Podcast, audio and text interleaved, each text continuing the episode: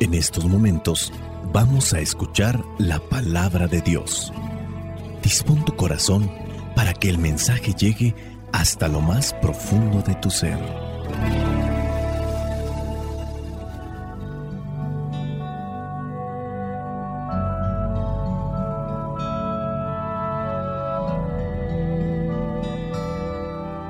El Evangelio que la iglesia nos presenta para el día de hoy corresponde a Mateo capítulo 19 versículos del 16 al 22.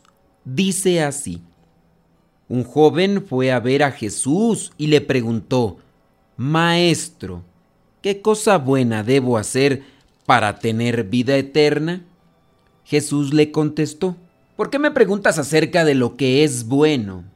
Bueno solamente hay uno.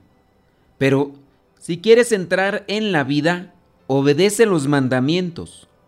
¿Cuáles? preguntó el joven. Y Jesús le dijo, no mates, no cometas adulterio, no robes, no digas mentiras en perjuicio de nadie. Honra a tu padre y a tu madre, y ama a tu prójimo como a ti mismo. Todo eso ya lo he cumplido, dijo el joven. ¿Qué más me falta? Jesús le contestó, si quieres ser perfecto, anda, vende lo que tienes y dáselo a los pobres. Así tendrás riqueza en el cielo. Luego ven y sígueme. Cuando el joven oyó esto, se fue triste, porque era muy rico palabra de Dios. Te alabamos, Señor. Señor Jesucristo, nuestro divino Salvador. Gracias te damos por tu infinito amor.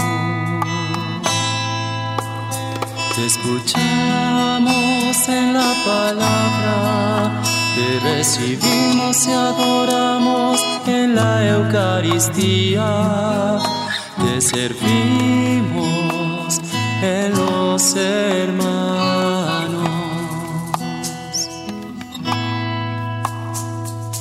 Que seamos misioneros como lo quieres tú,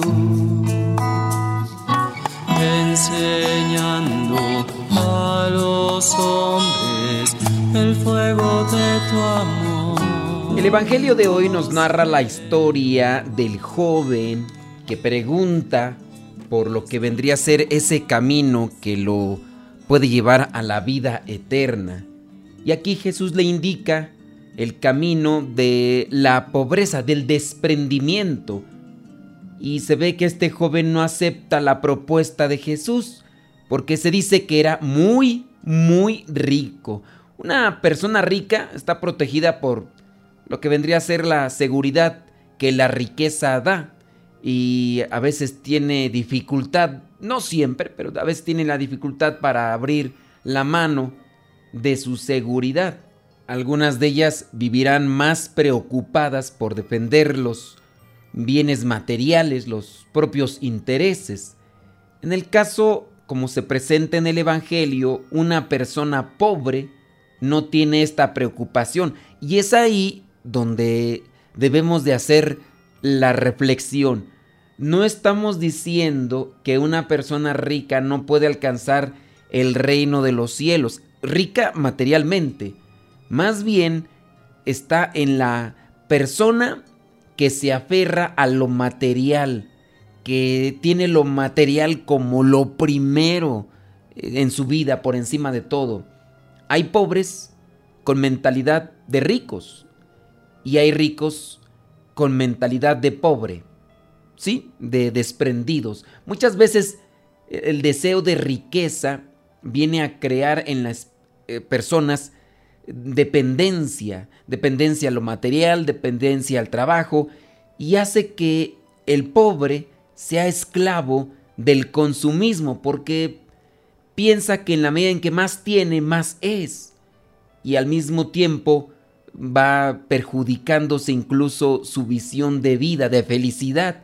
Aquella persona que se obsesiona por el tener En ocasiones ya no le queda tiempo para dedicarse a sí mismo y mucho menos para los demás. Entonces, es un problema complicado porque pues habrá muchas situaciones en lo particular que se tendrían que reflexionar y no generalizar porque ahí cometemos un error. Pero la pregunta podría ser, ¿qué tan desprendido soy yo en lo material? ¿O soy una persona aferrada a lo material? Independientemente de que sea muy o medio o poco eh, rico. Porque, ¿qué, es la riqueza? ¿La riqueza es tener dinero? Eh, pues a lo mejor puede ser una persona que tiene mucho dinero, pero ¿qué es lo que realmente importa en la sociedad? En el caso del valor, el valor es lo que da una persona a lo material, al oro, a los diamantes, o el valor es lo que tiene una persona como virtud. Esa es una persona sincera y honesta, es una persona de mucho valor. ¿Qué es lo que resplandece? A, veces lo material es lo más llamativo, pero hay personas con mucho dinero y poco valor humano. Hay personas con poco dinero y con mucho valor humano. Pareciera ser algo así medio trivializado o medio retorcido, pero el valor sin duda que más admira la gente, tanto la que tiene dinero como la que no tiene dinero, es el valor humano. Una persona que respeta, una persona que ama, que, que es sincera, se admira por encima de las cosas materiales. Más si esta persona tiene riqueza material, pero tiene valor humano, dicen, esa persona es muy humilde y eso es admirable. Eso viene a sobresalir y esos son de los valores que nosotros debemos de cultivar en nuestras vidas. Este personaje, este joven que aparece en este pasaje, pregunta a Jesús que qué tiene que hacer para alcanzar la vida eterna y le dice no mates, no cometas adulterio. Si se dan cuenta, está dándole a conocer los mandamientos, los mandamientos de la ley de Dios como los ha resumido de forma concreta incluso para asimilarlos más pronto y vivirlos, el catecismo de la iglesia viene a presentar que el primer mandamiento es amarás a Dios sobre todas las cosas. Pero es interesante porque Jesús no comienza a decirle, bueno, para alcanzar la vida eterna es amarás a Dios sobre todas las cosas, no. El segundo mandamiento es no tomarás el nombre de Dios en vano. O no tomarás el nombre del Señor tu Dios en vano. Es mm, no ponerlo a Él como aval de las cosas. Este segundo mandamiento también vendría a ser dentro del plan de la perspectiva de Dios. El tercer mandamiento es santificar las fiestas. Para nosotros los cristianos católicos pues sabemos que es esto de participar de la celebración, de la Eucaristía. Y lo que vendría a ser el cuarto mandamiento es honrar a tu padre y a tu madre, el quinto no matarás, eh, no, no cometerás actos impuros y demás. Jesús comienza a decirle, bueno, para que alcances la vida eterna, no mates, que en este caso vendría a ser desde el quinto mandamiento, no cometas adulterio, que sería el sexto mandamiento, no robes, que vendría a ser el séptimo, no digas mentiras, que vendría a ser el octavo. Después estará el honrar al, papá y a la mamá, en este caso sería el cuarto. Y el otro, que no entra dentro de los diez mandamientos, pero sí sería el agregado por Jesús, es amar al prójimo como a ti mismo. Y Jesús, eh, en la forma práctica, le dice, vive eso y podrás alcanzar la vida eterna. Y ya viene el momento en el que este joven le da a conocer que eso ya lo hace. Para realizar este tipo de mandamientos, para cumplir sin duda estos mandamientos, nosotros necesitamos amar a Dios sobre todas las cosas, participar de esos momentos en los que tenemos contacto con Dios y nos llenamos de Él. Esto es como que consecuente, si tengo una buena relación con Dios, debo de tener una buena relación con los demás con el prójimo. Si tengo una buena relación con el prójimo, quiere decir entonces que tengo una buena relación con Dios. Este joven entonces, aún siendo rico, él estaba bien con los demás. Ya todas las cosas que había mencionado Jesús decía que él las cumplía, aunque a lo mejor no sabía que con eso también podía ganarse la vida eterna. Él quiere algo más todavía. Dentro de todo aquello existe una vida cerca de Jesús, la vida de ser consagrado. Con esto también podríamos referir no necesariamente los consagrados, la religiosa, los religiosos, sacerdotes y demás son los que se van al cielo. También se puede ir al cielo una persona que tenga mucho dinero, pero que cumpla con la voluntad de Dios, que cumpla con los mandamientos. Aquí ya estaríamos entonces tocando un tema que a veces es un tanto complicado porque no se entiende a la primera, el seguir a Jesús de cerca. Ustedes que están casados, ustedes que tienen una vida familiar, vivan con intensidad los mandamientos, vivan con intensidad la voluntad de Dios y ahí encontrarán la salvación.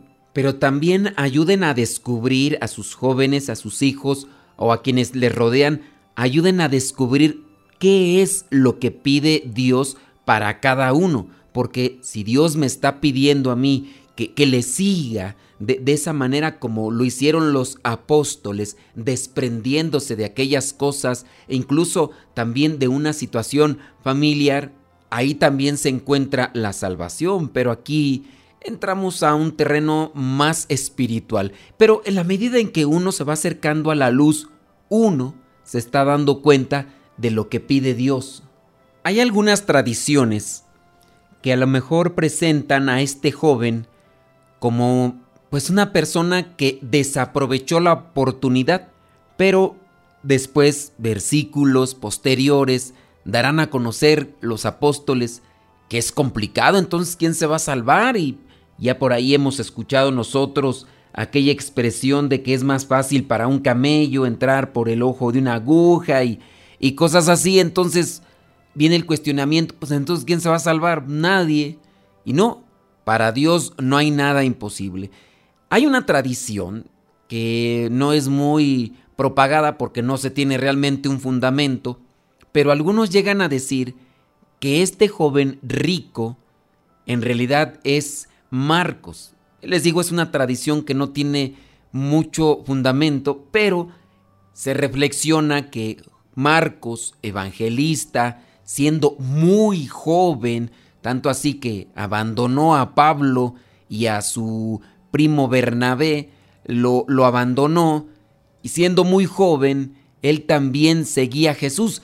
Se dice que de este mismo Marcos fue el que estaba en el huerto de los olivos y que para que no lo atraparan se desprendió lo que vendría a ser de, de, una ropa que llevaba y la dejó ahí entre las ramas.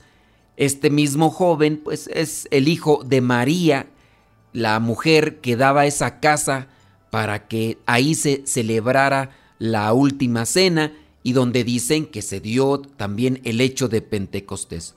Son tradiciones que a lo mejor igual a nosotros no nos dicen mucho y que no tienen mucha relevancia, pero para Dios no hay nada imposible. Hay algo que nos impida seguir realmente a Jesús, que es aquello que nos hace darnos vuelta e irnos tristes. Si estamos en el seguimiento de Dios, que nada nos entristezca y si hay algo que sacrificar, hagámoslo por amor, que las cosas materiales aquí se quedan.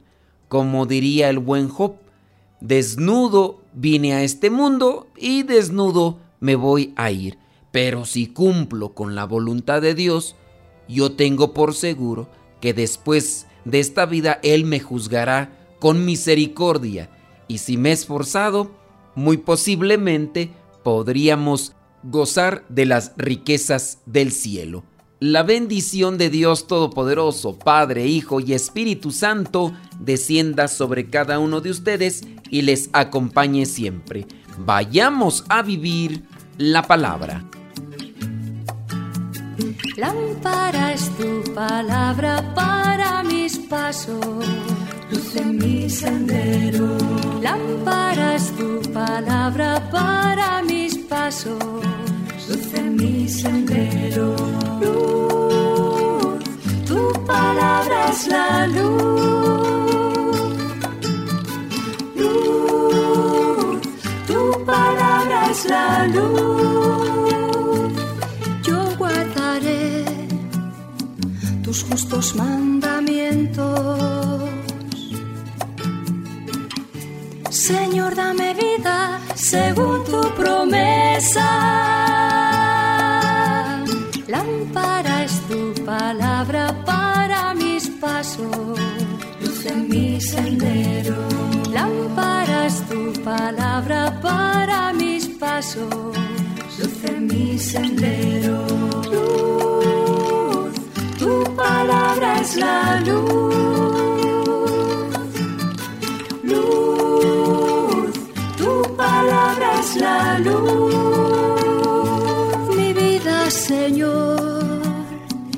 Está siempre en peligro. Señor, sal al camino e invítanos de nuevo a trabajar en tu viña. Señor, sal al camino e invítanos de nuevo a trabajar en tu viña. No importa a qué hora, no importa qué precio, nuestra paga eres tú y tu reino. Y tu reino. Los primeros serán últimos, los últimos serán primeros. Señor, sal e invítanos de nuevo a trabajar en tu viña. Señor, sal al camino e invítanos de nuevo a trabajar en tu viña. No importa a qué hora, no importa a qué precio,